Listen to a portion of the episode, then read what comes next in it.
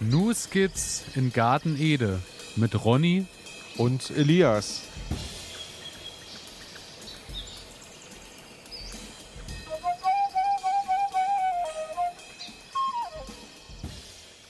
Herzlich willkommen, meine Damen und Herren. Herzlich willkommen zu einer weiteren Folge Ihres Lieblingspodcasts New Skits in Garten Ede. Und es ist wieder ein Mann zugeschaltet, der süßer als die süßeste Zuckerschote nicht sein könnte. Ronny, bist du da? Natürlich bin ich da. Wunderbar. Ich freue mich, du dich zu hören. Zuckerschote. Hallo Elias. Ähm, ja, ich bin natürlich da und freue mich, endlich wieder mit dir hier ähm, im Studio, naja, im virtuellen Studio zu sitzen und ein bisschen darüber zu plaudern, was so in der letzten Woche passiert ist. Ähm, Wetter wird besser, wärmer, Sonne kommt raus und Regen kommt dazu. Wetter, Optimale Voraussetzungen für pflanzliches Wachstum. So ist es. Es sei denn, man hat wie ich äh, die Tomaten im Freiland stehen. Aber das ist eine andere Geschichte. Da bin ich aber gespannt drauf. ja, wir sind bei Folge 38 angekommen, mitten im Juni mittlerweile. Ähm, erstmal, bevor wir starten, vielen Dank an alle, die uns regelmäßig schreiben und äh, auch Anteilnahme äh, haben an meinem Schicksal mit den ganzen Nacktschnecken. Wir haben bei Instagram nämlich wieder jede Menge äh, Nachrichten bekommen und ich weiß auch, dass ich nicht alleine bin, weil ähm, dieses große Nacktschneckenproblem durch das hier geht an alle Sportler, die nicht akzeptieren können, dass immer alles so bleibt, wie es ist. An alle, die nicht länger in Plastikklamotten Sport machen wollen, weil das unsere Erde mit Mikroplastik verschmutzt. Für euch macht wieder Sport jetzt Sportkleidung, die ganz ohne Polyester auskommt. Sie besteht aus Algen und Holzfasern und meistert alle Herausforderungen deines Trainings, ohne die Umwelt zu verschmutzen. Sport ist so positiv, dass er niemandem schaden sollte, schon gar nicht dem Planeten. Besuche deshalb jetzt vida-sport.de, vidar-sport.de und sichere dir dein natürliches Sportoutfit. Du wirst den Unterschied fühlen. Die Feuchtigkeit in diesem Jahr scheint einige zu treffen. Okay, also dann sage ich jetzt einfach nichts dazu. Ja, also es ist, äh, also es ist wirklich äh, wahr. Die Nacktschnecken arbeiten weiter wie die Verrückten. Also ich habe sage und schreibe drei Stück gesehen bis jetzt. Okay, das freut mich sehr. Also ich ja. habe zum Beispiel äh, als kleine Anekdote diese Woche morgens, als ich mit dem Hund spazieren gegangen bin, habe ich mir so einen Plan gemacht, was ich so alles vormittags noch machen will. Habe dann gedacht, ich gucke noch mal kurz in den Garten. War dann ein Fehler, weil nachdem ich den ganzen Verbiss überall gesehen habe, ähm, bin ich dann mit einem Eimer los und habe, ähm, ich will nicht lügen, aber bestimmt äh, irgendwie morgens erstmal so 150 Nacktschnecken gesammelt. Ach, ja. Und habe die äh, wieder woanders hingeschleppt und äh, ja. Also ich gebe dir mal einen Tipp, ne?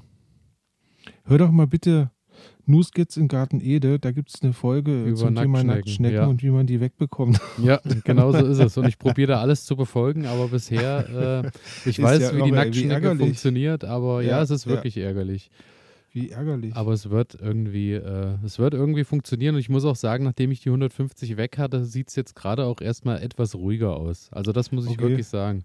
Es ist ein bisschen entspannter geworden gerade, aber es war jetzt auch mal ein paar Tage, wo es mal etwas trockener war. Das merkst du dann natürlich auch sofort. Mhm. Aber ansonsten weg äh, von den Ärgerlichkeiten. Äh, ansonsten kann ich dir äh, eine schöne Geschichte erzählen. Ähm, ich bin gespannt. Äh, ich habe irgendwie da, wo ich sonst früher meinen mein bisschen grünen Abfall und sowas immer hingeworfen habe, das hatte ich über den Winter breit gemacht und siehe da, die Kartoffel scheint jetzt nicht so schwierig anzubauen zu sein, wie sie, wie wir immer vorgeben, weil da kommen jetzt überall äh, Kartoffelpflanzen aus dem Boden. Und äh, das waren die, die der Hund äh, bei der Ernte geklaut hat also mein Hund Pepe, äh, und der nimmt die äh, dann immer mit, hat sich da hinten irgendwo hingelegt und hat die abgenagt und hat dann die Hälfte liegen lassen und da kommen jetzt überall äh, Kartoffeln aus dem Boden. Und ich werde die einfach mal wachsen lassen und werde mal schauen, was sich da so entwickelt. Ich sag doch, also manchmal muss man da auch ein bisschen faul rangehen. Ja, ich das, glaube auch. Das reguliert sich auch, irgendwie schon äh, von selbst. Auch, äh, ich habe jetzt auch eine neue Mischkultur, Knoblauch und Kartoffeln, weil da, wo letztes Jahr die Kartoffeln waren, sind ja jetzt äh, die Knoblauchzehen. Und ja. auch da scheine ich ein paar vergessen zu haben, die etwas tiefer lagen. Die kommen jetzt auch überall raus. Auch da habe ich mal äh, eine kleine Umfrage gestartet und äh, ja, die Beteiligung war recht hoch und ich glaube 92 Prozent äh, unserer Hörer, Hörerinnen. Mhm und Instagram-Folgenden war äh, der Meinung, einfach stehen lassen und dann irgendwie zusammen ernten. Das werde ich jetzt auch tun.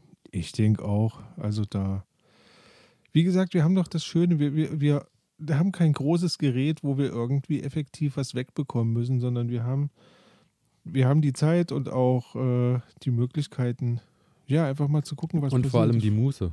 Ja, ich, ich finde ich find das, äh, ich find das gut. Also mein Tomatenbeet draußen vor dem Gewächshaus, ähm, die Tomaten wachsen so langsam und äh, ich glaube, ich war wieder zu sportlich und habe sie ein bisschen zu eng gepflanzt. Ne? Aber ach, was soll's. Ja, Wird schon werden irgendwie. eben, genau so ist es. Und ähm, ja, was ich noch sagen muss, die ersten Zucchini blühen, das hat mich sehr gefreut diese Woche. Die haben die ersten Blüten dran, so dass äh, jeder, der Zucchini hat und hatte, äh, weiß ja, wenn die ersten Blüten sind, dann dauert es nicht mehr lang. Dann geht das eigentlich Mhm, ruckzuck, mhm. dass sich da was bildet. Da geht es jetzt wirklich steil voran, auch bevor die Nacktschnecken äh, sich da dran vergangen haben. Das hat mich sehr gefreut. Und ähm, ja, Erdbeeren bilden unfassbar viele Blüten. Die habe ich ja jetzt da zwei Jahre an dem Standort stehen Mhm. und habe die ja da auch schön gemulcht und habe die nochmal im Frühjahr gedüngt. Das scheint äh, einiges bewirkt zu haben, weil da geht richtig Post ab. Also wenn das alles befruchtet ist und alles auch äh, Früchte bringt und trägt und rot wird irgendwann, dann, äh, ja, denke ich, kann äh, noch ein bisschen was in Marmelade umgearbeitet werden und wird nicht Das nur frisch toll. gegessen. Da freue ich mich auf jeden Fall auch drauf. Und freuen tue ich mich auch auf unsere Kategorien. Wie immer. Oder hast du noch was fürs Wollen Vorwort? wir starten? Ich glaube, ich glaube, ich komme dann einfach während der Kategorien ähm, springe ich wieder mal raus aus den Kategorien und Alles klar. Dann starte ich Kategorie 1.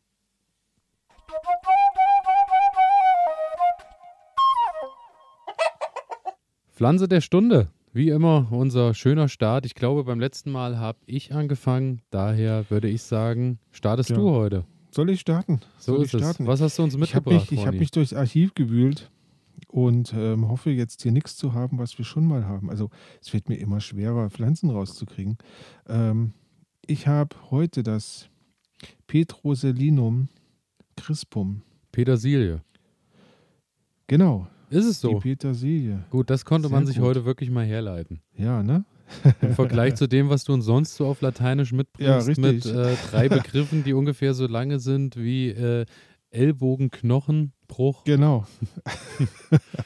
Nein, heute ist es einfach nur die Petersilie. Ich Wunderbar. habe nämlich Petersilie in den Garten gesetzt ähm, und dachte mir, auch warum nicht mal über Petersilie sprechen?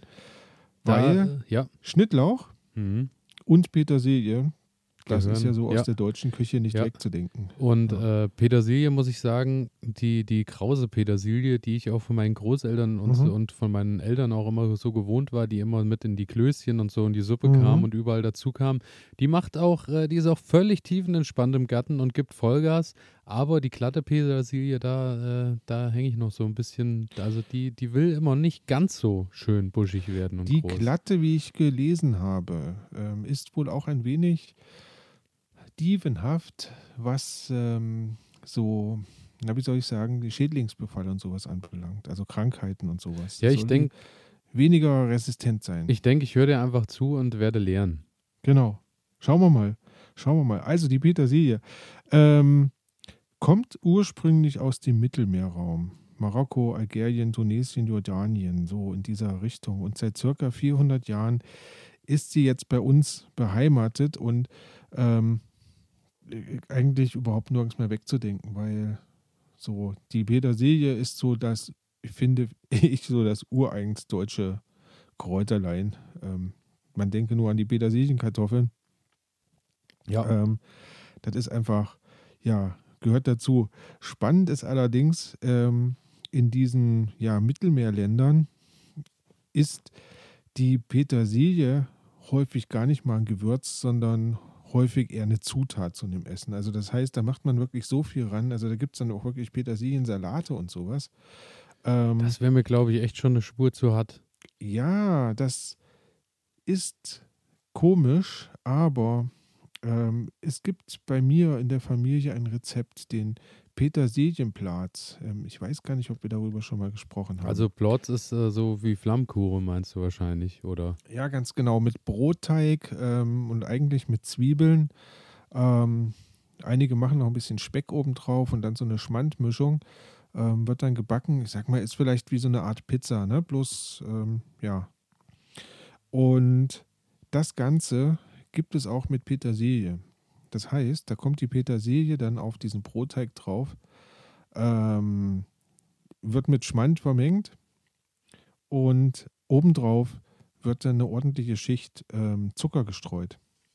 Okay. Klingt ziemlich widerlich, ja. ist aber sowas von lecker. Muss ich tatsächlich Also- sagen. Also herzhaft Petersilie ja, aber mit, mit süß in Verbindung. Ja, Ja, kann man ich sich nicht vorstellen, ist aber wirklich ähm, ein richtig, richtig cooles Rezept. Also ich habe das als Kind irgendwann mal gegessen und habe das dann jahrelang gesucht und meine Großeltern, die konnten mir das nicht sagen. Die wussten auch gar nicht mehr, dass wir das jemals gegessen haben. Das hat sich bei mir so eingeprägt und ich habe dann durch ein paar Internetrecherchen bin ich dann wieder auf so ein Rezept gestoßen, auf, auf ich weiß gar nicht mehr wo, ähm, und habe das nachgemacht und ach, großartig. Also, Also Tipp der ähm, ich Woche kann nur schon sagen, mal Petersilie Petersilien, Flammkuchen. Genau. ähm, ja, also machen wir einfach weiter. Ähm, Petersilie gehört zu den Doldenblütlern und äh, gehört damit so in die Kategorie Sellerie, Dill, Kümmel, auch Koriander. Ähm, gehört dazu. Ähm, ist eine zweijährige krautige Pflanze und hat eine rübenförmige Wurzel. Also häufig eine rübenförmige Wurzel. Das heißt, diese Wurzel kann man auch in der Regel mitessen. Habe ich selber noch nie gemacht. Ähm, Also ich Habe ich aber gelesen. Also es gibt ja diese Petersilien. Genau, ich wollte gerade sagen, es gibt Genau. ja diese Petersilienwurzeln, die aber ja äh, irgendwie mehr so für sich stehen, habe ich immer äh, das Gefühl. Und äh, ja, die du ja eigentlich nicht an der krausen Petersilie irgendwie mit unten dranhängen hast. also ich glaube, es gibt Petersilien, wenn ich das richtig gelesen habe, die extra auch so gezüchtet wurden, dass die noch ein bisschen mehr mh, Wurzeln ausbilden, also mehr äh, Ja, von ja. Ja, also ich hatte, ich hatte mal diese Wurzeln irgendwie, da habe ich aber auch bei, das war glaube ich letztes Jahr hatten wir das Thema auch schon mal, da habe ich äh, Mhm. auch mal eine Reihe ausgesehen und ich glaube, es hat eine oder so geschafft, von den, von den Wurzeln wirklich groß zu werden. Ja. Und ähm, ich muss halt sagen, für sich alleine wie Pastinak oder Möhre empfinde ich es jetzt nicht, aber es ist halt eine wunderbare Sache, um das dann auch zu nutzen, wenn du so, ähm, so Salzgemüse machst, was du dann Mhm. für die Suppe und so nimmst zum Würzen, ist das halt eine hervorragende Geschichte, Mhm. weil da bringen die richtig Schmackes rein. Naja, und nachher kommen wir ja noch in die Heilkundeabteilung und dann. Oha. Naja, ähm, später mehr dazu. Also, ähm, zweijährige Pflanze und häufig ist es ja so, also ähm, ich habe noch nie bei uns im Garten ähm, Petersilie blühen sehen. Also muss ich ganz ehrlich sagen, äh, meistens erntet man, erntet man die dann ab und dann hat sich das erledigt. Ähm, und ja, aber nach zwei Jahren, also im ersten Jahr, hat man so, so eine rosettenartige ähm, mit gefiederten Blättern. Also man kennt das ja halt. Sie wachsen so rundherum um, um, diesen, um diese Wurzel heraus. Ähm, so maximal 30 Zentimeter hoch, schönes, sattes Grün. Und im zweiten Jahr, da wachsen dann quasi aus der Mitte heraus, wächst so ein 60 Zentimeter hoher Blütenstängel. Und ähm, wenn der Blütenstängel dann ähm, gewachsen ist, dann kann man die Petersilie eigentlich auch nicht mehr essen. Also, weil das wird dann ungenießbar und Wird wahrscheinlich macht dann schön keinen bitter, Spaß ne? mehr. Ganz genau. Also, das macht dann keinen Spaß mehr. Deswegen ähm, eigentlich im ersten Jahr, also ich ernte das immer im ersten Jahr und dann hat sich das erledigt. Naja, ähm, als Lebensraum, also sie gedeiht wohl auf nährstoffreichen Lehmböden besonders gut. Mag sonnig bis halbschattig ähm, und mag auch Feuchtigkeit sehr gerne. Also es sollte feucht sein, aber es soll auf keinen Fall Staunässe sein. Das ähm, ja, ist nicht besonders, ist nicht besonders anzuraten bei der Pflanze. Ähm, die Aussaat, wir hatten das äh, bei der bei dem Schnittlauch schon mal. Die Aussaat ist relativ schwierig bei der Petersilie, weil die auch eine extrem lange Keimdauer hat. Also so drei bis vier Wochen wird da angegeben. Und in dieser Zeit ist das Problem, du musst es halt immer feucht halten ähm, und du musst es unkrautfrei halten. Und da siehst du schon das Dilemma, weil drei bis vier Wochen wächst da nichts und ja, du musst halt das Unkraut wegmachen und musst aufpassen, dass du dann nichts erwischt. Und von daher ist das immer ein bisschen schwierig. Also das Gibt's heißt. eigentlich nur eins und das ist drin vorziehen wahrscheinlich. Ganz genau. Ne? Vorziehen oder halt ähm, zum Gärtner gehen, dem man vertrauen kann und dann halt bei dem ähm, schon ein fertiges, äh, äh, ja, ein fertiges Töpfchen mit Petersilie kaufen und dann halt aussehen. Also ähm, das kann man machen. ist definitiv auch so eine Sache, hatte ich diesen Februar auch mit ausgesät drin und äh, vorgezogen. Hat wirklich ewig gedauert, bis ich das auf eine halbwegs äh, eine Größe gepackt hat, die dann auch äh, raussetzbar war. So. Und ähm, ja, ich muss sagen, ist für mich zu viel Aufwand. Werde ich mir einfach, wie du schon sagst, beim Gärtner des Vertrauens äh, kaufen, weil ich muss sagen, dafür ist der Platz und die Zeit äh, dann im, im Frühjahr, wo man dann daheim alles vorzieht, ist mir dann echt äh, zu, zu schade, muss ich ganz ehrlich sagen. Also ich muss sagen, so im letzten-. Im letzten Jahr hat es ziemlich gut bei mir geklappt. Also da habe ich wirklich meine Reihe Petersilie angesät ähm, und die ist richtig gut gewachsen. Da habe ich auch das komplett geerntet. War nicht ganz gut von mir, weil ähm, wenn man Petersilie erntet, dann sollte man so ähm, von außen nach innen ernten. Weil aus der Mitte raus wachsen dann halt immer die neuen frischen Triebe und ich habe einfach radikal alles abgeschnitten. Ähm, das hat sie irgendwie nicht so gut verkraftet, muss ich sagen. Ähm, und ja, aber wenn sie dann erstmal gewachsen ist, dann wuchert sie auch unglaublich und man kann wirklich viel ernten. Aber ja, man muss halt dabei bleiben und muss immer schauen, dass es halt wirklich feucht und unkrautfrei ist und dann ähm, funktioniert es auch. Schön an der Petersilie ist, du kannst die bis in den Winter rein ernten. Also wenn du ein Gewächshaus hast, macht es durchaus Sinn, ähm, die Petersilie auch so im Juli, Ende Juli ins Gewächshaus nochmal zu sehen. Und dann kannst du bis in den Winter rein frische Petersilie ernten. Und äh, das ist eine schöne Sache. Ja, ich denke, Genau. wenn wir da einen milden Winter haben, hast du da wahrscheinlich auch keinerlei Probleme, dass du die lockerflockig auch grün überwinterst. Also die ist Richtig. ja wirklich recht standhaft. Wenn ich so Genau. überlege, wie die im vollsten Grün auch schon beim ersten Schnee noch hier draußen im Kräuterbeet stand. Genau, und du kannst, du kannst ja dann auch schon relativ früh ernten. Ne? Also diese grüne Soße, ähm, da sind ja einige Kräuter drin, die schon relativ früh dann ähm, im Frühling oder gleich nach dem Winter dann da sind und, und geerntet werden können. Genau, ja. Ähm, Düngung hatten wir in der letzten Woche gesprochen, möchte ich auch nochmal ganz kurz drauf eingehen. Da ist die Petersilie eigentlich relativ pflegeleicht, muss man sagen. Also, wenn man den Boden vorbereitet, gibt man einfach eine kleine Kompostgabe dazu. Und das reicht der Petersilie dann eigentlich über das ganze Jahr aus. Und äh, ja, sie wächst und gedeiht, ohne dass man sich da jetzt viel Gedanken über Kompost oder äh, irgendwelche Düngeverfahren oder sowas machen muss. Ähm, eine schöne Sache. Ja, Schnitt von innen nach außen, äh, von außen nach innen hatte ich gesagt, dass man halt möglichst ähm, die jungen Blätter stehen lässt, dass sich die Pflanze einfach weiterentwickeln kann. Das ist ganz gut. Fruchtfolge wäre noch eine Sache. Petersilie ähm, sollte nur alle vier bis fünf Jahre an derselben Stelle ähm, angebaut werden.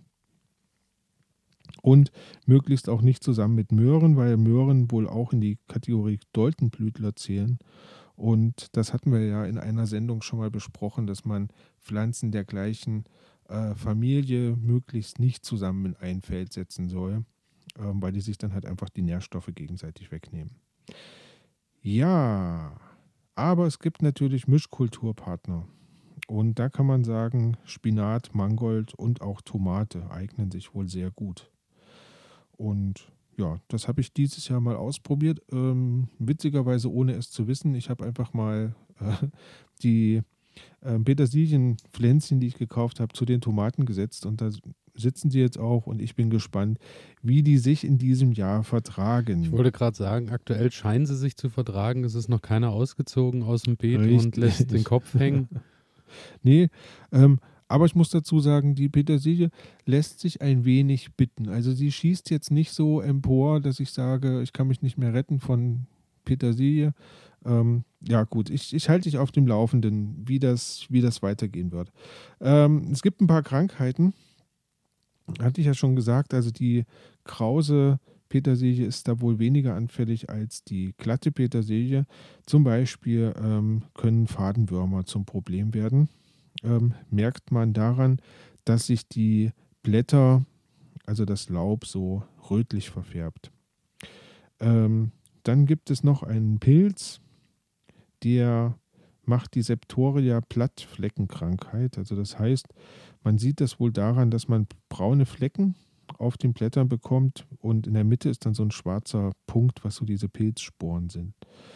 Und ähm, der falsche Mehltau, der lässt sich wohl auch gerne mal auf der Petersilie nieder.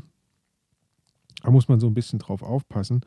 Aber ähm, ich muss sagen, bei mir bis jetzt sind die relativ gut durchgekommen und ähm, ohne großartige Krankheiten.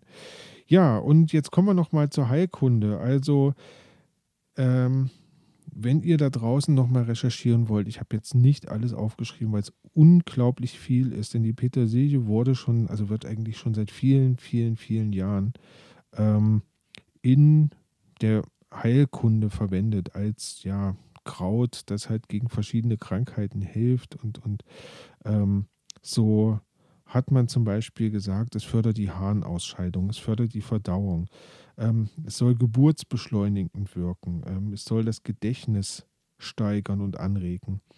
Es soll blutreinigend sein, ähm, es soll hautklettend sein. Also ähm, da gibt es eine unglaubliche Vielfalt an guten, positiven Eigenschaften, die der Petersilie zugesprochen wird. Und eine Eigenschaft, die ich gefunden habe, ist zum Beispiel auch, dass sie einen relativ hohen Vitamin C-Gehalt hat. Ja?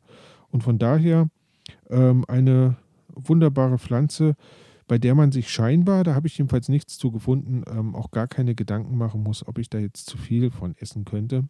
Manchmal hat man ja so Pflanzen, da sollte man nicht übermäßig viel von verzehren.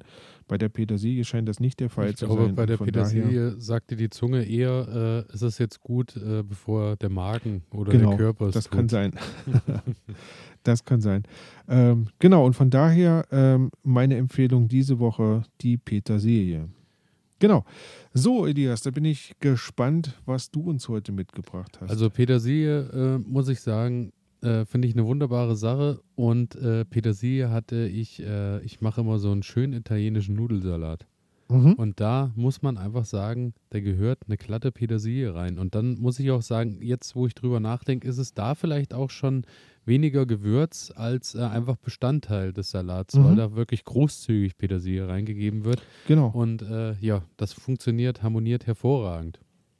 Ist und, eine ganz, ganz tolle Pflanze. Also Und das, muss was, ich immer wieder sagen. das, was äh, wunderbar auch, äh, also wo ich sagen muss, das passt fast in die gleichen Gerichte, ist die Pflanze, die ich heute mitgebracht habe. Und zwar ist das Mhm. die Eruga sativa. Ah, Hast du eine Ahnung, was es sein könnte? Schattenmorelle. Die Schattenmorelle, genau. Die Schattenmorelle hängt an, nein, es ist Rucola. Ah, Der Rucola ist es. ja, sehr gut, sehr Und gut. ähm, ich bin zum Rucola gekommen diese Woche als äh, Pflanze der Stunde, da ich den äh, aktuell wieder mal ausgesät habe. Und das ist ja wirklich eine schöne Sache, die man äh, regelmäßig machen kann, noch äh, bis in den Juli rein, dass man da immer noch mal nachsät. Und äh, ich hatte jetzt zuerst eine, äh, also bei uns auch bekannt ist der Rucola ja auch als Salatrauke oder Senfrauke. Und ich Mhm. hatte jetzt so eine große Raukenart. Also das war dann wirklich so, dass die Blätter nicht so zackig waren, sondern eher so rund. Also mehr so mehr rund und Ja. in sich geschlossen. Und den fand ich nicht so bekömmlich. Der hat, mir, hat mich nicht so umgehauen. Und deswegen habe ich mir jetzt nochmal Rucola gekauft, der so richtig schön äh, klein und eng zackig ist. Und äh, den habe ich jetzt nochmal ausgesät äh, in, in so eine Obstkiste am Balkon. Weil ich mir dachte, warum auch nicht zu Hause einfach immer mal Rucola griffbereit haben. Ja, na klar. Und äh, daher habe ich mich da entschieden, Pflanze der Stunde. Ähm, Rucola, Familie der Kreuzblüter gehört er, ist einjährig, äh, stammt ursprünglich aus dem Mittelmeerraum und ist bereits bei den Römern eine beliebte Salat- und Würzpflanze gewesen. Ist wohl nach Deutschland gekommen, irgendwann im, äh, in der Zeit des Altertums. Ähm, allerdings war dann das Gemüse hier mal äh, im Rückzug und war mal in Vergessenheit und hat so seine Popularität wieder gewonnen, nachdem die italienische Küche auch in Deutschland wieder entdeckt wurde.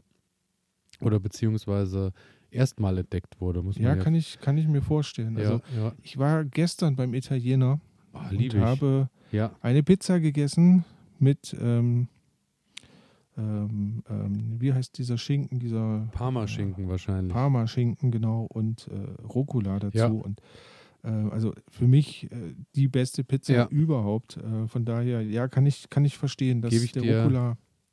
Gebe ich dir Tolle abso Pflanze. absolut recht. Ist auch eine Sache, ähm, wo ich sagen muss, äh, auch für unsere, äh, unsere Hörerinnen, die äh, gerne Essen bestellen. Pizza mit Rucola äh, bestellen nach Hause funktioniert nie, weil der dann immer schon so diesig ist, bis der ankommt. Kann man der- wirklich der nur frisch beim leicht, ne? Italiener essen. Genau, Also ja. das als kleiner Tipp. Wir sind ja ein Service-Podcast und äh, da gehört das natürlich dazu. Richtig, unbedingt. Genau. Ähm, vor allem die jungen Rucola-Blätter werden für Salat verwendet. Ältere äh, nehmen ja dann an Schärfe zu und werden dann eher fürs Würzen genutzt. Und äh, dafür ist der äh, charakteristisch nussig scharfe Geschmack, der durch die Senföl-Glykoside verantwortlich ist. Also der, der nussig scharfe Geschmack kommt durch die Senföl-Glykoside. Ich hoffe, ich habe es Mhm. richtig ausgesprochen. Und Ja, das nimmt zu, äh, je älter er wird. Auf Pizza wiederum ist eine schöne Sache, wenn er dann schon etwas älter ist, weil da magst du es ja, wenn es ein bisschen mehr Biss hat obendrauf. Und ähm, auch wenn der schärfer ist, mag ich auch äh, so ein Rucola-Pesto. Ähnlich wie so ein Basilikum-Pesto zubereitet. Das funktioniert ganz gut. Äh, Rucola auch wieder eine super Sache, gesund, da Folsäure, Vitamin B sowie Mineralstoffe, Kalium und Calcium enthalten. Also wie immer, das, was wir euch hier erzählen, hat meistens natürlich auch einen gesundheitlichen, positiven Aspekt. Richtig. Und äh, Aussehen und Wuchs, hatten wir gerade schon drüber gesprochen, sind äh, leicht behaarte, fiederspaltige Blätter, äh, ähneln etwas Löwenzahn- und Radieschenblätter, sind bei einjährigen Pflanzen ungefähr 10 bis äh, 50 Zentimeter hoch. Das ist wirklich je nach Sorte. Wie gesagt, ich habe jetzt die, die in sich geschlossen sind, die Mhm. äh, habe ich jetzt wachsen lassen. Die sind wirklich, also ich glaube, da bin ich bei 40 Zentimetern angekommen. Ach, tatsächlich. Ja. Also die gehen richtig steil nach oben und ähm, ja, ist in der Regel schon nach sechs Wochen erntereif. Das ist halt auch das Schöne. Also Mhm. du musst nicht lange warten und wenn du den ein bisschen immer mal in Sätzen aussäst, hast du da eigentlich immer mal was davon. Ja. Ähm, Standort bevorzugt natürlich wie immer humusreiche äh, Böden, sollte, äh, kann sandig bis lehmig sein, kommt er eigentlich mit allem zurecht und er mag auch ordentlich Sonne, das macht ihm kein Problem. Allerdings ist da wichtig, äh, er braucht genügend Feuchtigkeit. Da der Mhm. recht flach wurzelt, ist natürlich so, wenn die oberste Schicht äh, nach mehreren Tagen Sonne dann austrocknet, muss man da wirklich immer mal mit der Gießkanne hinterher sein, dass man dem wieder ein bisschen Wasser schenkt Ja. und dann beschenkt er uns dann auch mit gut reichlich Wachstum. Ansonsten, Nährstoffbedarf ist ähnlich wie bei deiner Petersilie. Da ist, äh, ähm, ist es so, dass er da nicht ganz so anspruchsvoll ist. Also ich denke, wenn du da mal so eine Grunddüngung drin hast, dann macht er eigentlich seine Arbeit von ziemlich alleine. Wenn du dann natürlich wieder neu ansähst und so, dann kannst du ruhig mal wieder ein bisschen Kompost mit reingeben. Ansonsten sollte das ganz gut funktionieren. Relativ ähm, entspannt. Ja. Als Fruchtfolge Mischkultur zu beachten, als Kreuzblütler sollte Rucola nicht auf Beete ausgesät werden, auf denen vorher Kohlgewächse waren. Da sind wir wieder beim Thema, die rauben Mhm. sich dann untereinander die Nährstoffe, beziehungsweise fehlen dann vielleicht genau die Nährstoffe, die der Rucola sich wünscht. Daher Genau. nach Kohl nicht anpflanzen. Und aufgrund seiner kurzen Kulturzeit und des geringen Platzbedarfs ist es so, dass er natürlich auch ein herrlicher Lückenfüller ist und kann auch in Reihen zu Möhren und Zwiebeln zum Beispiel angesät werden kann eigentlich überall so an die Gemüsearten mit rangepackt werden, da da auch nicht so viel Nährstoffe zieht. Das funktioniert ganz gut. Mhm. Aussaat von April bis September nach Bedarf kannst du fortlaufend aussehen. Das ist eine schöne Sache. Boden muss halbwegs gelockert sein. Wie, wie gesagt, schon ein bisschen Kompost einfach in die Erde ballern. In einer Reihe aussehen, 1 cm tiefe Saatrille und dann so äh, mit 15 bis 20 cm Abstand zwischen den Reihen. Und dann kannst du den da eigentlich schön vor sich hin wuchern lassen. Der, äh, bei der Aussaat wird die Rille geschlossen. Das ist ja meistens so bei den ähm, Salatpflanzen. Hast Mhm. du ja eigentlich immer, dass die meisten Lichtkeimer sind. Ähm, beim Rucola wird empfohlen, dass du so auch eine leichte Erdschicht drüber machst. Ähm, ich habe den jetzt ausgesät und habe den wirklich einfach auf die Erde draufgepackt, feucht gehalten und habe den ein bisschen mit der Hand angedrückt, dass die Mhm. Samen äh, ein bisschen Bodenkontakt haben. Und Ja, ja. Äh, siehe da, also nach einer Woche oder anderthalb, was der jetzt draußen ist, äh, wächst das schon, zeigt sich überall das Grün und kommt hoch. Also der ist da eigentlich, glaube ich, auch recht entspannt wie die meisten Salatsorten. Mhm. Ansonsten, äh, wenn du bereits im April im Freiland aussehst, solltest du natürlich auch da wieder ein bisschen mit Vlies arbeiten, weil dadurch erhöht sich die Bodenwärme und dann keimt er natürlich besser, da die optimale Keimtemperatur so bei 10 Grad sind vom Boden. Ach, Und mehr braucht er nicht. Mehr braucht er gar nicht. Wow. Und äh, bei Temperatur von 20 Grad ist er dann wirklich so, da hat er eigentlich so seine goldene Wachstumsphase. Also da kann er schön Vollgas geben. Und Hm. daher ist das Ganze auch äh, sogar schon ab März im Frühbeet oder im Gewächshaus möglich. Also eine Sache für dich nächstes Jahr, kannst eigentlich ab März schon anfangen und kannst schon mal Rucola ins Beet ballern, bevor dann Richtig. irgendwann Mitte Mai der Sala äh, die Tomaten oder was auch immer äh, dann Ja, Einzug ja. halten und dann hast du vielleicht aber schon mal äh, einen Monat Rucola vorher geerntet, wenn die Temperaturen rundherum passen. Ja, gute Sache. Genau, ansonsten äh, braucht vor allem Wasser, hatten wir schon gesagt, äh, trocknet halt schnell aus und äh, wird bei Trockenheit auch sehr scharf. Daher immer Mhm. mal ein bisschen gießen, regelmäßig hacken und Unkraut frei halten. Ist natürlich auch klar, ich meine, wenn du jetzt wirklich Rucola richtig schön wuchern lässt, wenn da zwischendurch irgendwo Unkraut steht, ähm, siehst du dann mehr. meistens nicht Isst mehr so man mit. viel. Ja, isst du dann mit und äh, wirst du dann vielleicht eher schmecken als sehen, denke Ja, ich. ja. Genau. Und ähm, wenn du zu dicht ausgesät hast, äh, wird empfohlen, alle ein bis drei Zentimeter äh, ein bisschen was zu vereinzeln. Also ich muss ganz ehrlich sagen, bei Rucola, ich lasse den einfach wuchern, wie er ist und ähm, hatte da bisher auch noch keinerlei Probleme. Ja, Ernte und Verwertung, da sind wir dann, wie gesagt, vier bis sechs Wochen bis du soweit Blätter werden etwa so. Also ernten kannst du dann so, wenn du so zehn Zentimeter Länge hast von den Blättern ähm, und dann ansonsten, so je früher du erntest, umso milder ist er. Und dann Mhm. schneidest du immer die Blätter ab auf ungefähr so drei Zentimeter Höhe. Und dann schaffst du es auch mit denselben Rucola-Pflanzen, dass du die bis zu dreimal beernten kannst. Also der wächst eigentlich äh, noch zweimal definitiv nach. Schön. Und ähm, irgendwann fängt er halt auch an und bildet Blütenstände. Dann ist es aber auch so, dass die Blätter sehr scharf werden und äh, dann eigentlich auch schon nicht mehr für den Salat verwendet werden können, sondern dann halt Hm. wirklich nur noch für äh, zum Würzen, für Speisen, beziehungsweise musst du dann halt auch gucken, wenn er dann anfängt und bitter wird, hat sich das dann auch erledigt.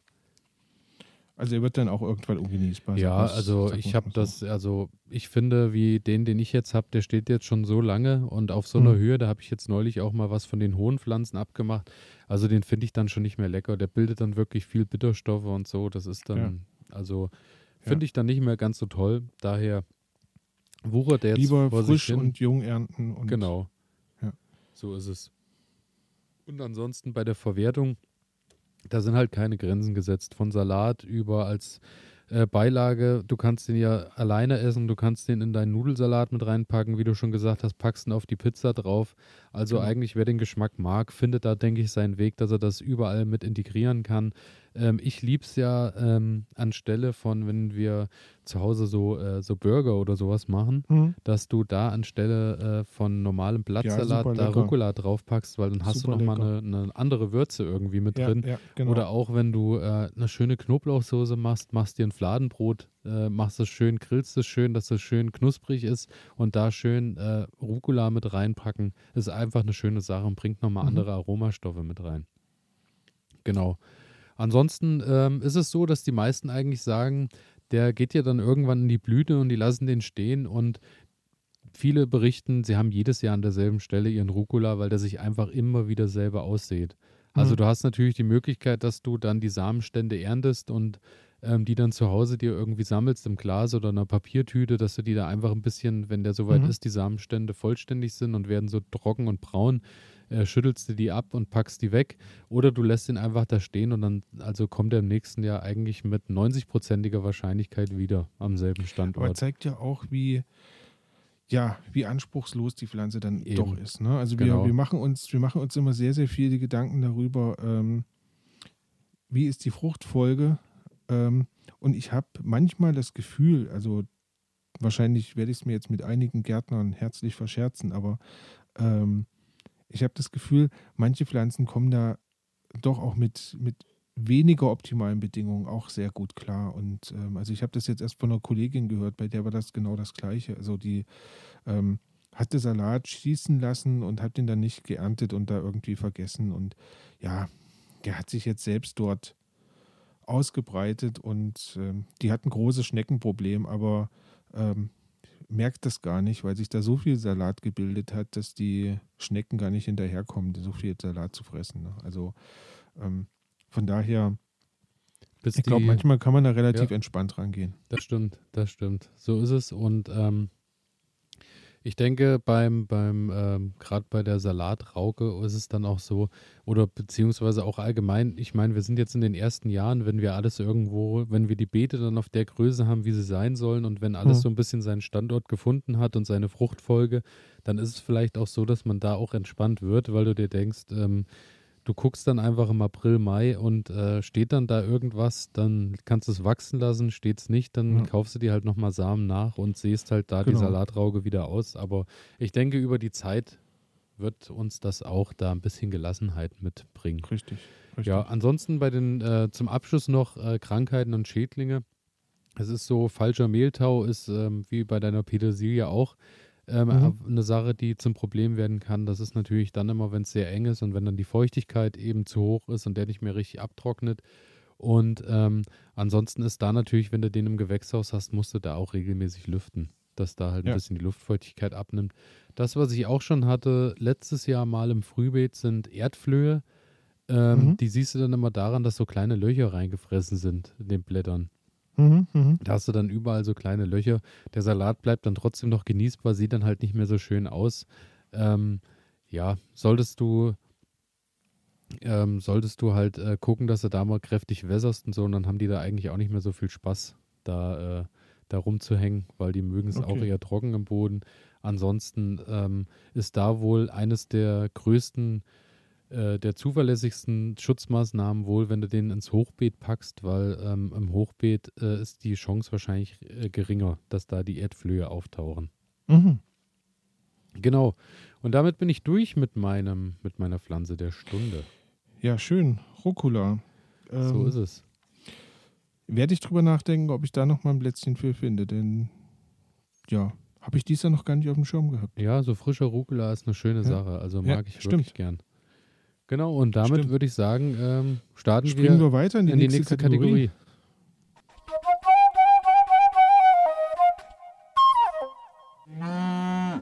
Mit was ich mich gerade beschäftige. Mhm. Mit was beschäftigst du dich? Ich gucke den Pflanzen beim Wachsen zu. ähm, nein, mit was beschäftige ich mich gerade? Ich habe ein paar kleine Sachen gemacht. Ähm, zunächst mal mein Wasserfass war ja geborsten im Winter, als die Temperaturen so kalt waren und ich vergessen habe, das Wasser abzulassen.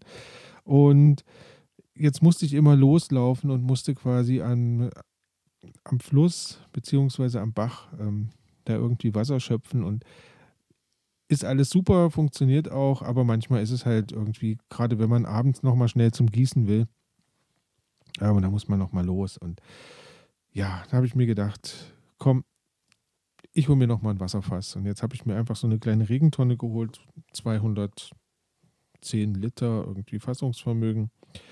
Und habe die an die Regenrinne rangestellt, habe die Regenrinne ein bisschen ge- eingekürzt. Und ja, jetzt läuft das Wasser da schön in dieses Fass rein. Und nachdem es jetzt am Wochenende geregnet hatte, war das Fass auch gleich voll. Und ich habe mich sehr darüber gefreut, dass ich jetzt ähm, nicht mehr ans Wasser laufen muss, sondern einfach nur kurz mit der Gießkanne in die Tonne und dann kann ich anfangen zu gießen. Klingt auf jeden Das- Fall deutlich entspannter. Ja, das habe ich gemacht äh, und das ist eine schöne Sache, da freue ich mich bis heute drüber. Ähm, was ich auch mache, ich ernte schon ein klein wenig. Ähm, du warst ja auch schon gut dabei. Was habe ich bis jetzt geerntet? Ich habe jetzt ein Paradieschen geerntet, das war ganz schön, ähm, obwohl ich da feststellen muss, ich habe einige Fraßfeinde im Garten. Ähm, also die Radieschen sind irgendwie immer angeknabbert von irgendwelchen, ich weiß nicht, ob das Würmer sind, ich denke, es sind eher Würmer ähm, die da so, ja, die rote Haut so anfressen und dann sieht man das Weiße dadurch. Ähm, sie schmecken deswegen nicht schlechter. Ich schneide das dann einfach großzügig weg und dann passt das wieder. Aber ähm, es sieht halt optisch einfach nicht so schön aus, wie man sich jetzt so ein tolles, leckeres Radieschen vorstellt, nicht wahr? Ist für dich als Ähm, Influencer natürlich dann auch ein Problem. ja, du kriegst halt einfach keine guten Fotos oder du musst sie dann halt irgendwie mit GIMP noch ein bisschen nachbearbeiten. Genau, musst wieder dann die optisch richtig, ähm, dass das ein bisschen glossy wird. Aber naja, Es ist gut, Egal. dass du ein Meister an der Bildbearbeitung bist. ja, richtig. ähm, das gleiche mache ich mit dem Schnittlauch. Ähm, der ist nicht angefressen, nein, der steht einfach gerade wunderbar und ähm, ich nehme jetzt einfach immer ein bisschen Schnittlauch mit nach Hause und dann gibt es zum Beispiel mal Rührei oder sowas und äh, Rührei mit frischem Schnittlauch ist einfach Ja, muss. genial. Ja. Ähm, Freue ich mich immer wieder drauf. Äh, ja, und habe ich noch was geerntet? Ich bin am Überlegen. Ja, ich nehme tatsächlich jetzt immer mal ein wenig Minze mit nach Hause. Und ähm, dann gibt es einen frischen, frisch aufgebrühten Minztee. Ah, super lecker. Mag ich echt gerne. Ähm, ja, genau. Und ansonsten ist eigentlich gar nicht mehr viel passiert. Ich bin regelmäßig am Ausgeizen. Muss sagen, meine Tomatenpflanzen, die jetzt draußen stehen, ähm, die wachsen jetzt sehr gedrungen. Also sie wachsen, aber sie schießen nicht nach oben, sondern sie wachsen jetzt wirklich ziemlich langsam eher in die Breite und werden stabiler und, und äh, ja, irgendwie ähm, robuster, habe ich das Gefühl. Und bilden da jetzt natürlich auch schon kleine Triebe aus, die ich jetzt re regelmäßig ausgeize. Und die Tomatenpflanzen, die unter dem, unter dem Dach stehen, die sind, ähm, die wachsen relativ zügig nach oben. Die kriegen jetzt mittlerweile auch schon Blütenstände. Ähm, und ja, da muss ich auch regelmäßig ausgeizen. Bei einer Pflanze war ich jetzt wieder zu spät gekommen. Die hat jetzt oben sich so schön gespalten und ich weiß jetzt gar nicht mehr so richtig. Ähm, Was was? Ist ja, richtig. Ja, was ist ja. jetzt, was das ist jetzt alte Problem, was, was wir jedes Jahr erleben. ja, ganz genau. äh, wenn man da nicht immer genau aufpasst, dann ja, aber ich traue mich jetzt auch nicht, irgendwas abzuknipsen. Von daher lasse ich die jetzt einfach so doppelzügig wachsen und dann wird das schon passen. Ja, und was ich noch gemacht habe, ähm, unsere tollen gesponserten Pflanzen. Ähm, meine Physalis und die Aubergine von Culinaris, die haben ja jetzt einige Zeit ähm, noch im Bad gestanden, sind jetzt zu stattlichen naja, ich würde mal sagen, so 30, 40 Zentimeter hohen Pflanzen herangewachsen. Und die habe ich jetzt nach draußen gebracht und habe sie umgetopft. Und die stehen jetzt gut da, ähm, habe ich auch festgestellt. Durch das Wetter draußen wachsen sie einfach gedrungener. Sie werden, die, die Stiele werden jetzt viel, viel fester, ähm, viel, viel dicker und ähm, sie bilden jetzt auch ja viele Triebe aus, wo jetzt auch schon Blüten dran waren und sich jetzt so, naja, diese typischen kleinen, ähm, wie sagt man, diese kleinen Diese Körbchen, Physalis-Schirmchen. genau, die sich da jetzt ausbilden. Ähm, ich habe da auch bei einer Pflanze die Königsblüte rausgebrochen, bei der anderen Pflanze habe ich sie drinne gelassen. Mal schauen, was passiert. Also das habe ich ja Genau. auch gemacht und äh, muss sagen, es hatte anscheinend überhaupt keine Bewandtnis, weil ähm, beide Pflanzen einfach so weiter gewachsen sind, wie sie weiter wachsen wollten. Aber ich muss sagen, ähm, ja, die bleiben so ein bisschen stehen gerade. Mhm. Also die sind so draußen in ihren, die stehen halt in den, in den äh, Obstkisten äh, Ja, und ja. äh, bleiben irgendwie so auf ihren, weiß ich nicht, auf ihren 20, 30 Zentimeter stehen und Mhm. äh, wachsen zwar ein bisschen in die Breite und es hängen auch äh, überall so fünf, sechs Schirmchen dran, aber Mhm. mehr passiert gerade nicht mehr. Also sie werden nicht hoch. Ja, irgendwie nicht. Vielleicht bilden sie gerade erst noch Wurzeln aus. Ja, man weiß es nicht. Also ich bin gespannt, wo da die Reise hingeht. Ja, schön. Und äh, die Aubergine, die, die wächst auch. Ich habe eine Blüte daran, Okay, aber da muss ich sagen, die Aubergine, ich weiß nicht, wie die Pflanze wächst. Ähm, einige knicken mir um und wachsen dann flach über den Boden. Andere stehen da aufrecht und wachsen nach oben. Die Blätter sind riesengroß. Also ich würde sagen, so wirklich wie, wie so ein Handteller so groß. ja, ja. Ähm, und ja, wie gesagt, eine hat bis jetzt eine Blüte bekommen. Ich habe die jetzt ein bisschen abgestützt mit, mit Holzstäbchen und, und schau mal, ob, ob die das wollen oder ob die das nicht wollen. Also da werde ich auch wieder zweigleisig fahren. Lass einfach mal eine auf dem Boden wachsen und die andere stütze ich ein bisschen ab nach oben ähm, und schau dann, was passiert. Aber ja, genau das ist das, was ich im Moment so unternehme. Ja, wunderbar. Also einiges los bei dir. Bei mir ist es Mhm. ähnlich. Ähm, wo du gerade sagst, du hast ja ein neues Regenfass gekauft. Ja. Ich habe äh, mir jetzt auch nochmal ein Regenwasserfass gekauft, weil ich hatte, ähm, ich habe neue Brennnesseljauche angesetzt und Mm. ähm, habe die in so einem in so einem Speiskübel ohne Deckel angesetzt und muss dann immer erst irgendwas suchen, was ich da für eine Platte dann oben drauf lege und so, dass es Mhm. abgedeckt ist, dass da dann auch nicht irgendwelche Mäuse und Co. sich äh, reinlegen Mhm. und dann nicht mehr rauskommen und und und. Naja, und ähm, da habe ich mir gedacht, im Baumarkt, da schlage ich jetzt mal zu und hole mir nochmal so ein 200 Liter äh, Regenfass, so eine Regentonne, wo ich das wirklich ansetzen kann, habe einen schönen Deckel zum draufmachen, dann stinkt es vielleicht auch nicht mehr ganz so bestialisch rundrum.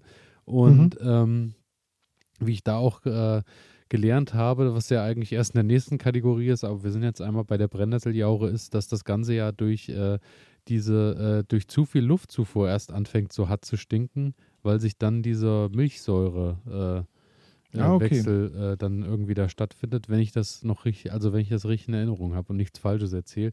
Aber da wurde ich äh, im Internet nett darauf hingewiesen, weil es wohl so ist, wenn man das äh, halb, halbwegs luftdicht verschließt, stinkt die auch nicht so bestialisch. Hm. Und äh, ich muss sagen, meine Brennnesseljauchen stinken immer wie die Pest. Die blubbern vor sich hin und dann, wenn das Blubbern Schluss ist, dann stinkt es wirklich am aller, allerschlimmsten. Und äh, ja, da habe ich wieder Brennnesseljauche angesetzt und äh, habe mir da jetzt aber nochmal so ein Fass gekauft, dass ich da wirklich immer regelmäßig so ein bisschen Restsud drinnen lasse und kann dann Dass immer du da mal 200 Liter Brennnesseljauche zur Verfügung hast. ja, beziehungsweise 150, denke ich, ist keine schlechte Ja, Sache. da geht ja schnell mal weg, so ein. Ja, schon. Also es Gut. wird, es wird nicht weniger, was versorgt werden will. Ähm, Schön. Genau, das ist so eine Sache. Dann eine weitere Sache, mit der ich mich gerade beschäftige, ist, äh, wann ist der perfekte Zeitpunkt zum Heu machen? Weil ähm, ich in meinem Gebiet rundherum wirklich, ich habe ja um den Garten überall äh, ganz große Stücke Wiese Mhm. und äh, das ist jetzt das Gras teilweise wirklich so auf, auf Meter 30, Meter 40 Höhe auf jeden Fall so und äh, fängt jetzt leider langsam an und kippt. Eigentlich würde ich es gerne länger stehen lassen, weil ähm, wir hatten da schon mal drüber gesprochen. Äh, du sagst ja auch, du lässt bei dir immer alles schön ausblühen. Ja. Weil natürlich alles, äh, alle Samen verteilt werden sollen, sehe ich genauso. Aber ähm, wenn dann halt natürlich das Gras anfängt und kippt einfach, äh, dann hast du das Problem, das liegt ja dann irgendwann auf dem Boden und gammelt dann schon vor sich hin. Ja. Und das äh, möchte ich natürlich vermeiden. Ja, ich habe ich hab da auch so einen, so einen ökologischen Aspekt. Also ich, ich verstehe natürlich, ähm, wenn du sagst, wenn das umkippt, es macht es auch unglaublich viel schwerer, das zu ernten dann, ne? Ähm, weil du kannst es dann halt auch nicht mehr gut, nicht mehr gut mähen, äh, Ja, wenn ja. das dann flach auf dem Boden liegt. Das ist absolut klar. Ich habe ähm, in der vergangenen Woche eine Reportage gesehen, da ging es um ah, so zwei ja, Ranger in Berlin. Ähm, die beschäftigen sich quasi dort mit den ganzen Tieren, die in Berlin leben. Und die machen in Und- Berlin später Heu, oder? Nee, und da ging es darum, ähm, dass sie halt gesagt haben, mittlerweile ist es so, dass im ländlichen Raum ähm, wohl an vielen Stellen weniger Biodiversität ist als in Berlin, ja, in so einer Großstadt. Ähm, weil, also wenn ich mir jetzt die Felder angucke bei uns, ähm, im Moment wird ja schon ganz, ganz fleißig äh, gemäht und das Gras war an vielen Stellen schon hoch, aber es hat noch gar nicht alles durchgeblüht. Und damit zerstöre ich ja jetzt auch einen Lebensraum, ne? Also, Ja, wobei ich sagen muss, ähm, bei uns hier rundherum wird eigentlich noch gar nicht gemäht. Also bis, Mhm. ich meine, natürlich mä mähen, mäht jeder so seine paar äh, Quadratmeter ums Mhm. Haus, dass das irgendwie ein bisschen auf der Höhe ist, aber alles, was die größeren Wiesen sind, steht eigentlich hier alles in voller Blüte überall. Also, also bei uns die großen, die große Agrargenossenschaft oder wie auch immer die sich nennen, ähm, die sind gerade dabei und fahren Tag und Nacht ähm, Gras von den Wiesen zu den Kühen.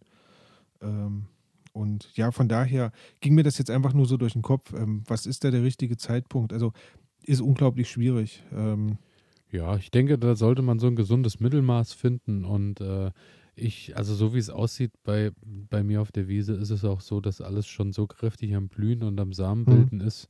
Ähm, merke ich auch an meiner Nase und an meinen Augen, dass da äh, gut die Post abgeht. Also ist quasi dein Auge und deine Nase der Anzeiger für. Ja, genau. Wenn der Heuschnupfen so richtig eskaliert, ja. dann äh, ja, ist Zeit zu Dann mähen. geht's raus genau. mit der Sense und ähm, genau so man holt sich nochmal die richtige Portion. Genau, da äh, müssen vorher zwei Tabletten eingenommen werden vor dem Mähgang, auf jeden Fall. Ähm, genau, damit beschäftige ich mich gerade und mit was ich mich noch beschäftige, ist, ähm, ich habe jetzt äh, die letzten Wochen wirklich gut Spinat eingefroren und jetzt ist es soweit, der ist jetzt in die Blüte gegangen und ähm, damit ist ja die erste Spinatzeit um. Denn mhm. äh, wenn die in die Blüte gehen, bilden die ja dann bitteren Geschmack und äh, damit hohen Nitrat- bzw. Nitritgehalt. Und daher ist er dann eher ungenießbar, schmeckt nicht mehr und ist auch nicht mehr ganz so gesund. Macht mhm. natürlich in geringen Mengen nicht viel aus, aber in großen Mengen muss man dann schon auf der Hut sein.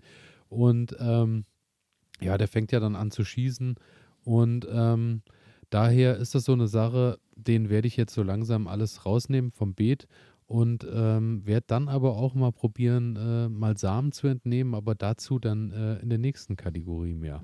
Mhm.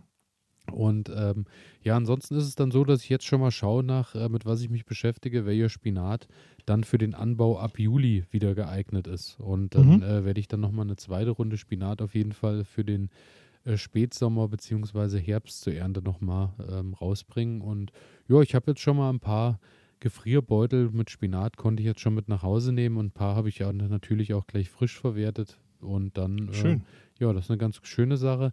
Ansonsten, viele fragen immer mal, äh, was das Gartenzimmer macht, äh, in mhm. dem wir dann ja vielleicht auch irgendwann mal aufnehmen wollen.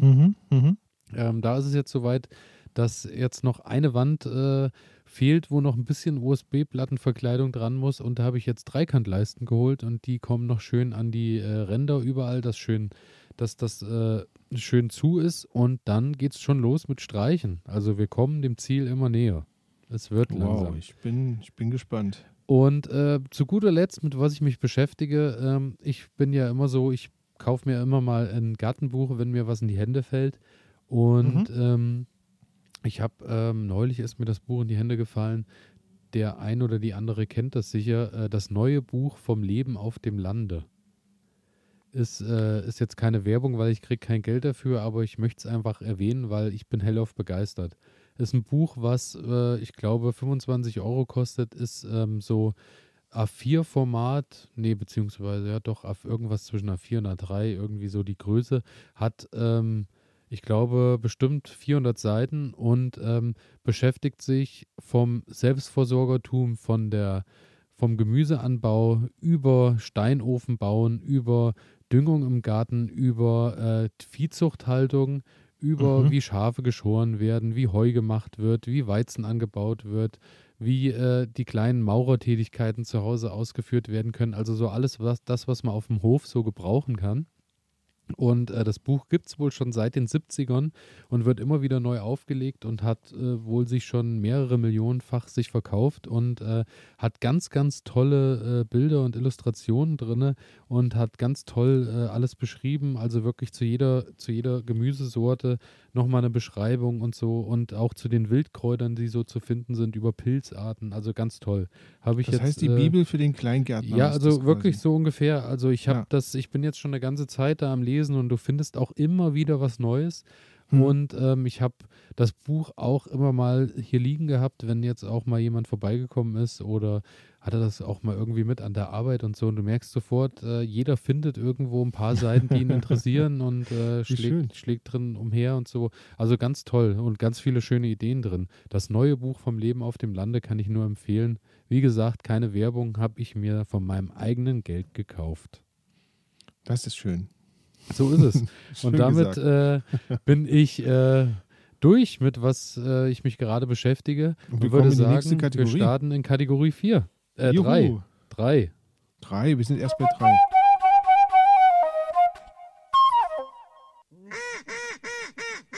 Was ich gelernt habe. Mhm. Ja, und äh, ja.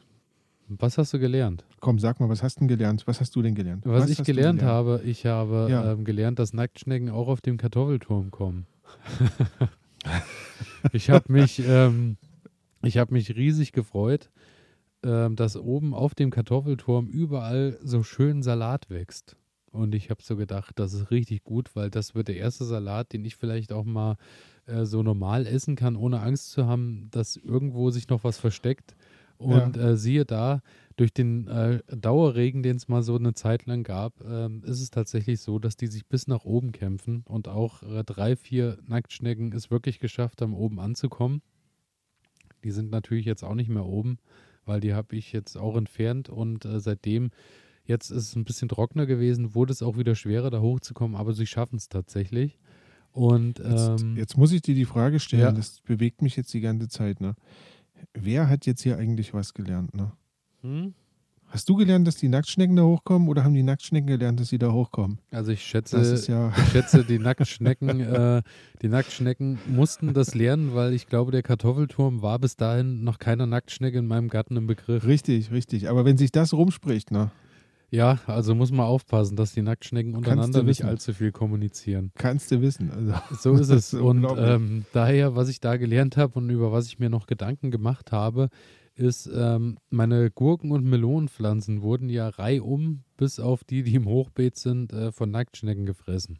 Mhm. Und ähm, es gibt ja immer das schöne Ding mit, äh, wenn du so Kanten hast, so wie bei den Schneckenkragen auch, wenn ja, du jetzt einen ja. Eimer hast, wo rundrum so eine Kante, so eine Rundkante ist von, von äh, 180 Grad, ja, kommen die ja in der Regel da nicht mehr durch. Vielleicht wird es auch eine schaffen, aber es werden keine 100 schaffen. Mhm. Und ähm, da habe ich eine ganz tolle Sache im Internet gesehen. Und zwar hat jemand ähm, auch das Nacktschneckenproblem gehabt und ist dann zum, äh, zum Discounter um die Ecke gegangen und dort gibt es, ähm, die haben ja immer so Blumen und solche Geschichten auch äh, im Verkauf. Mhm. Und die stehen in so sehr dünnen Plastikeimern, werden die immer verkauft. Ja. Und es ist wohl so, dass die äh, Blumen immer wieder, äh, wenn die neu angeliefert werden, in diesen Eimern dort irgendwie angeliefert werden. Dadurch entsteht da ja ein riesen Plastikmüll und der mhm. ganze Müll wird halt, also der ganze, die Eimer werden irgendwie alle weggepackt und äh, da habe ich das irgendwie, ich weiß nicht mehr, auf welche, wo ich das gesehen habe, im Netz äh, sagte jemand, der ist dann einfach zum Discounter gegangen und hat nach diesen Eimern gefragt. Und die waren froh, dass sie die nicht entsorgen mussten und haben dann immer pro Woche ihre 20, 30 Eimer da gestapelt. Und die äh, junge Frau hat die dann dort abgeholt, hat unten den Boden rausgeschnitten und hat den dann in den Boden reingesteckt und hat da die Pflanzen reingesteckt und hatte dadurch halt kostenlose Kragen, wo äh, an die keine mhm. Schnecke drangekommen ist, weil die diese Rundung nicht geschafft haben. Das ist gut. Das fand ich wirklich, also eine super Idee und vor allem auch mhm. wieder eine Sache, wo du sagen musst, äh, du verwertest halt Dinge, die eigentlich auf den Müll geschmissen worden wären. So. Ja. Und äh, das fand ich ganz gut. Und da habe ich mir aber äh, jetzt auch überlegt, ich werde mir jetzt einfach nochmal äh, so zwei, drei von diesen Speiskübeln, von diesen Mörtelfässern mhm. äh, nochmal äh, ranholen und werde da unten, also ich habe zwar ein paar zu Hause, aber da würde ich ungern Löcher reinmachen, weil die brauche ich ja dann sonst auch nochmal, wenn ich zu Hause was mache.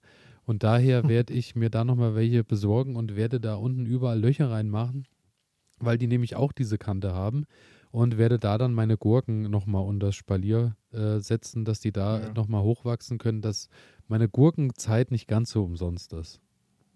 Also ich drücke dir sehr die Daumen.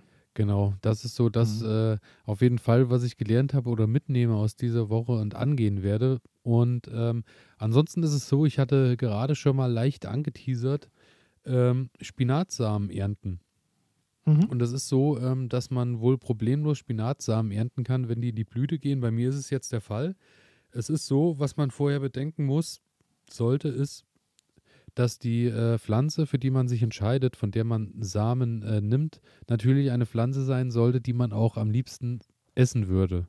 Weil du natürlich da weißt, die wächst genau so schön und so anschaulich und die Blätter sehen so gut und hm. üppig aus, dass du genau die haben willst. Es sollte natürlich eine sein, die auch nicht von Schädlingen allzu stark befallen sein sollte, dass die auch genügend Kraft hat, eben Samen zu bilden. Mhm. Und es sollte eine sein, die mit am spätesten anfängt zu blühen. Ich denke, er schließt sich auch von selbst, wenn du da dann natürlich die Samen nimmst und das, äh, das Merkmal dann mit in die nächste äh, Saison nimmst, dass die natürlich dann auch später anfangen zu blühen. Wenn du jetzt mhm. äh, gleich mhm. die erste nimmst, ist halt klar, was dann auch in der nächsten ja, Generation ja. passiert. Ähm, was man auf jeden Fall beachten sollte, ist der Platzanspruch, weil äh, man unterschätzt das. Lässt du den Spinat wirklich stehen und richtig anfangen, Samen zu bilden, wird das wirklich so wie, äh, wie so ein Busch oder ein kleiner Baum. Also die werden wirklich äh, ein Meter hoch und werden auch in der Breite teilweise, dass die so ein Meter Umfang brauchen. Ach ja. Also den Platz musst du dann wirklich einrechnen. Also die gehen dann ja wirklich richtig Da möchte ich Höhe. Fotos von sehen. Ja, also ich werde eins, zwei stehen lassen und werde mal gucken, was, was passiert. Das ist ja unglaublich. Genau, und äh, also finde ich auch abgefahren. Ich habe da auch Bilder gesehen. Es sieht wirklich auch so abenteuerlich aus, wie es sich anhört. Ich werde euch und äh, dich da natürlich am Laufenden halten. Ähm, ansonsten ist es so, dass du dann zum Samengewinn, ähm, wenn die Samen dann gebildet sind und die Blätter äh, so einigermaßen dann um die Samen abtrocknen, dann äh, kannst du den, den Stiel mit den Samen runternehmen. Es ist, äh, wird empfohlen, Handschuhe zu tragen tatsächlich, da wenn du die Samen dann äh, zwischen den Händen reibst, dass du das quasi voneinander lösen kannst, ist es wohl Mhm. so, dass in den äh, Blattachseln da wirklich so, ähm, dadurch, dass die so leicht scharfkantig sind, äh, kannst du da wirklich dir ein bisschen die Hände aufreinrauben. Reinrauben. Okay. Äh, daher am besten äh, solltest du da wirklich Handschuhe dazu anziehen. Ich habe es noch nicht probiert, ich kann nur das weitergeben, was ich gelesen habe. Ja. Und ähm, ansonsten machst du dann, äh, reibst du die schön in die Schüssel und dann kannst du, äh, wenn du eine Maschine hast, die das kann, natürlich dann die Maschine Laub und Samen drin lassen.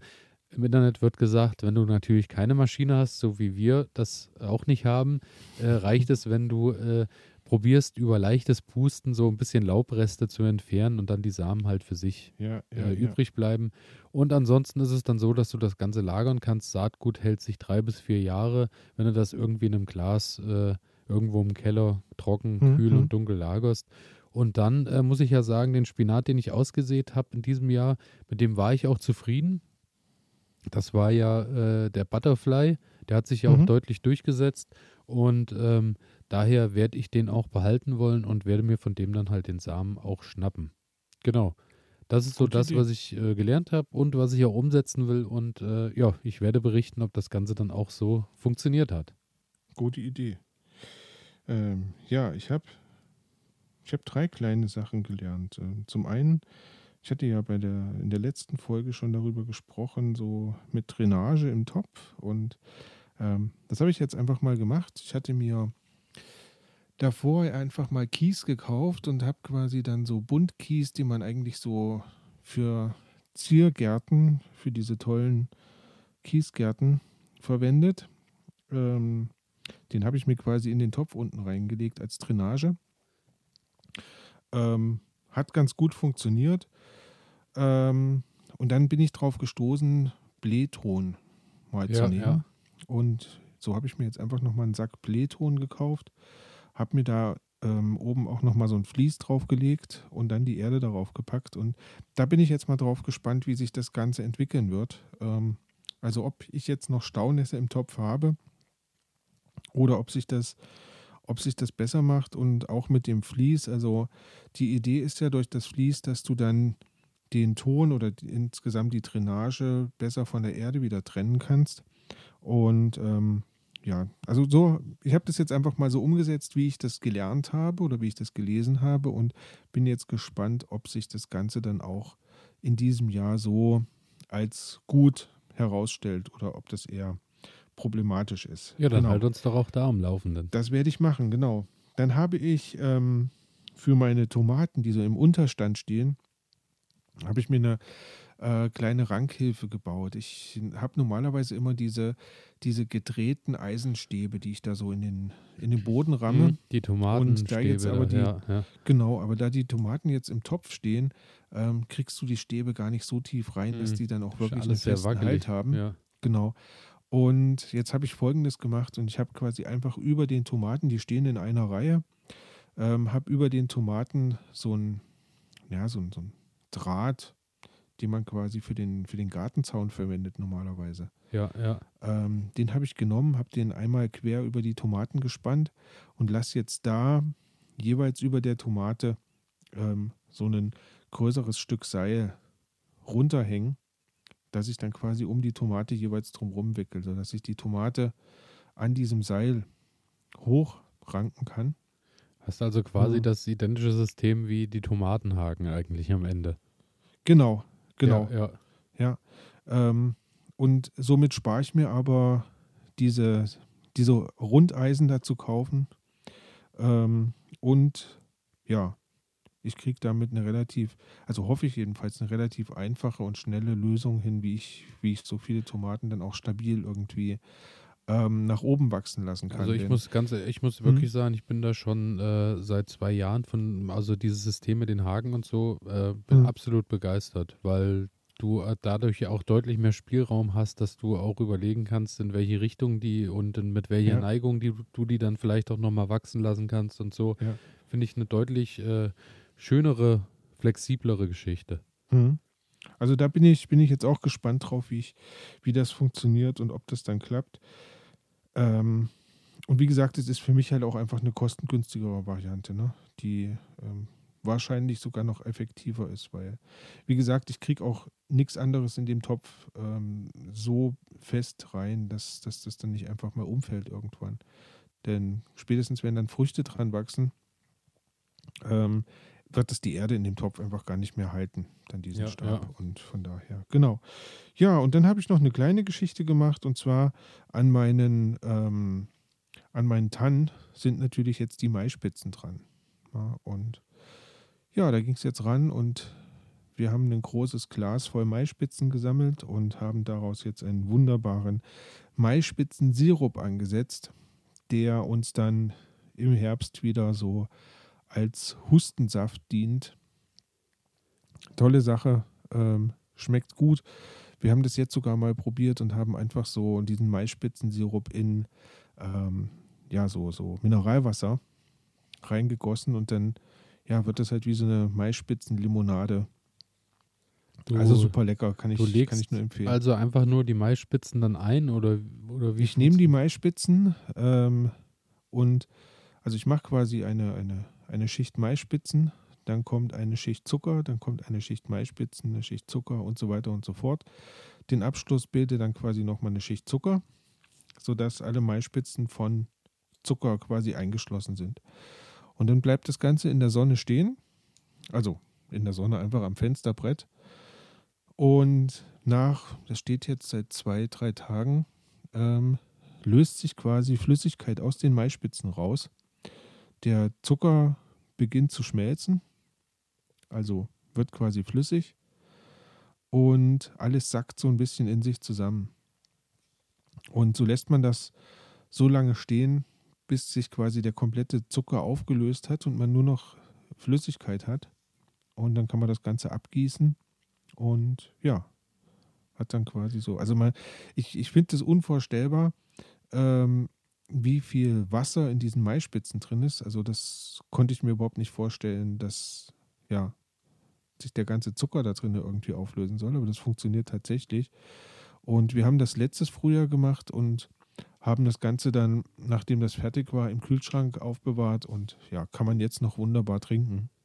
Also, ähm, Also, musst du mir Sache. auf jeden Fall bei Gelegenheit mal zeigen. Würde ich mir Ich gerne mal mal, ich bring dir mal ein Löffelchen Hustensirup mit, genau. Und ähm, da sind wir auch direkt beim Thema, was euch nächste Woche in der Spezialsendung erwartet. Oh ja, ja, guter Übergang. Lebensmittel haltbar machen, beziehungsweise Dinge, die jetzt äh, gerade zur Verfügung stehen, dann auch äh, im Winter nutzen und Co. Mhm. Ähm, ja, einkochen, einmachen, einfrieren, was auch immer. Lebensmittel äh, im ganzen Jahr zugänglich haben, damit beschäftigen wir uns nächste Woche. Richtig. So Genau. sieht's aus. So ist es. Und jetzt kommen wir schon zur letzten Kategorie. Es ist soweit. Wir kommen zur letzten Kategorie und ähm, ich starte soeben noch den Jingle und drücke auf Start.